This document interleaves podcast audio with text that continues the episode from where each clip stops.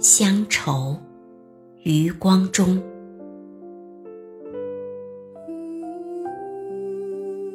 小时候，乡愁是一枚小小的邮票，我在这头，母亲在那头。长大后，乡愁是一张窄窄的船票，我在这头。新娘在那头。后来呀，乡愁是一方矮矮的坟墓，我在外头，母亲在里头。而现在，乡愁是一湾。浅浅的海峡，我在这头，大陆在那头。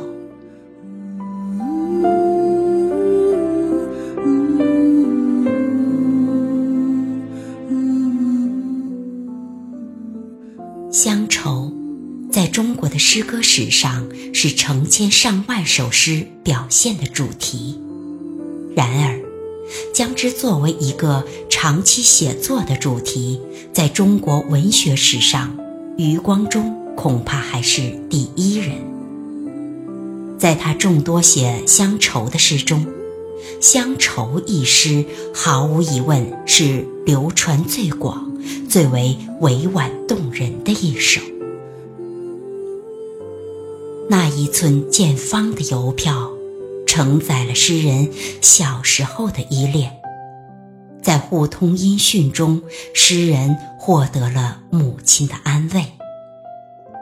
一张窄窄的船票，承载了诗人对爱人的相思和依偎。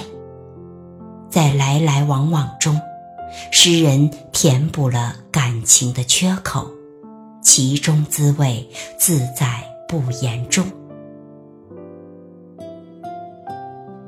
一抔黄土割断了诗人和母亲的相见，诗人的心归往何处？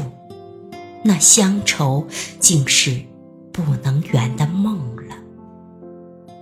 这头和那头，终于走向了沉重的分离。诗人的心一下子沉入了深深的黑暗里。诗人在这强烈的情感中，转入对现在的叙述。现在，那弯浅浅的海峡，竟成了一个古老民族的深深伤痕，也是诗人心中的伤痕，是和诗人一样的千千万万中华子孙的伤痕。诗的意境。在这里，突然得到了升华。那乡愁，已不仅仅是诗人心中的相思和苦闷，它还是千千万万中华儿女的相思和苦闷。诗歌由此具有了一种深层的象征意义。那母亲，难道不是祖国的象征？那情人难道不是诗人的自喻？诗人在大千世界之中，精炼地提取了几个单纯的意象：邮票、船票、坟墓、海峡。这些意象和这那简单的词融合在一起，将彼此隔离的人物。时间和空间紧紧联系在一起，若有若无的距离和联系，给那些整日在相思、别离和相聚间奔波的人们一种强烈的共鸣，给人们一种难以言表的哀愁和欢欣。正如诗人所言：“纵的历史感，横的地域感。”纵横相交而成十字路口的现实感，诗歌以时间的次序为经，以两地的距离为纬，在平铺直叙中自有一种动人心魄的魅力，引起人们无限的哀愁，无尽的相思。诗歌在艺术上呈现出结构上的整饰美和韵律上的音乐美，在均匀整齐的句式中追求一种活泼、生机勃勃的表现形式，在恰当的意象组合中，完美的运用了词语的音韵，使诗歌具有一种音乐般的节奏。回旋往复，一唱三叹。诗人就是用自己的真实的感受，用音乐般的语言，唱出了心中对祖国和祖先的深深眷恋之情。这种融合了中国传统审美特征的现代诗风，在台湾引起了很大的反响。可以说。余光中的诗，使得台湾诗坛的现代诗真于成熟。小时候，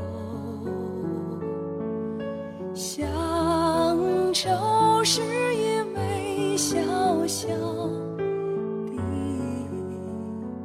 邮票，我在这。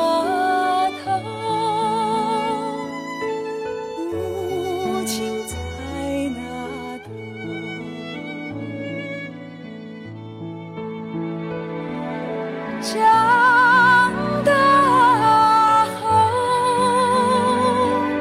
乡愁是一张窄窄的船票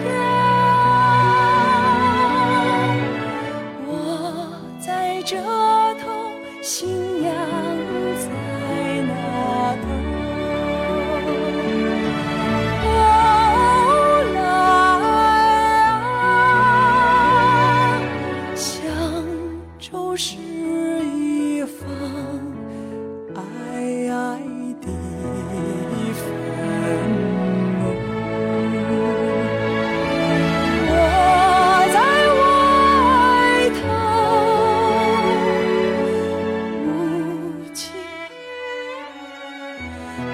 情在。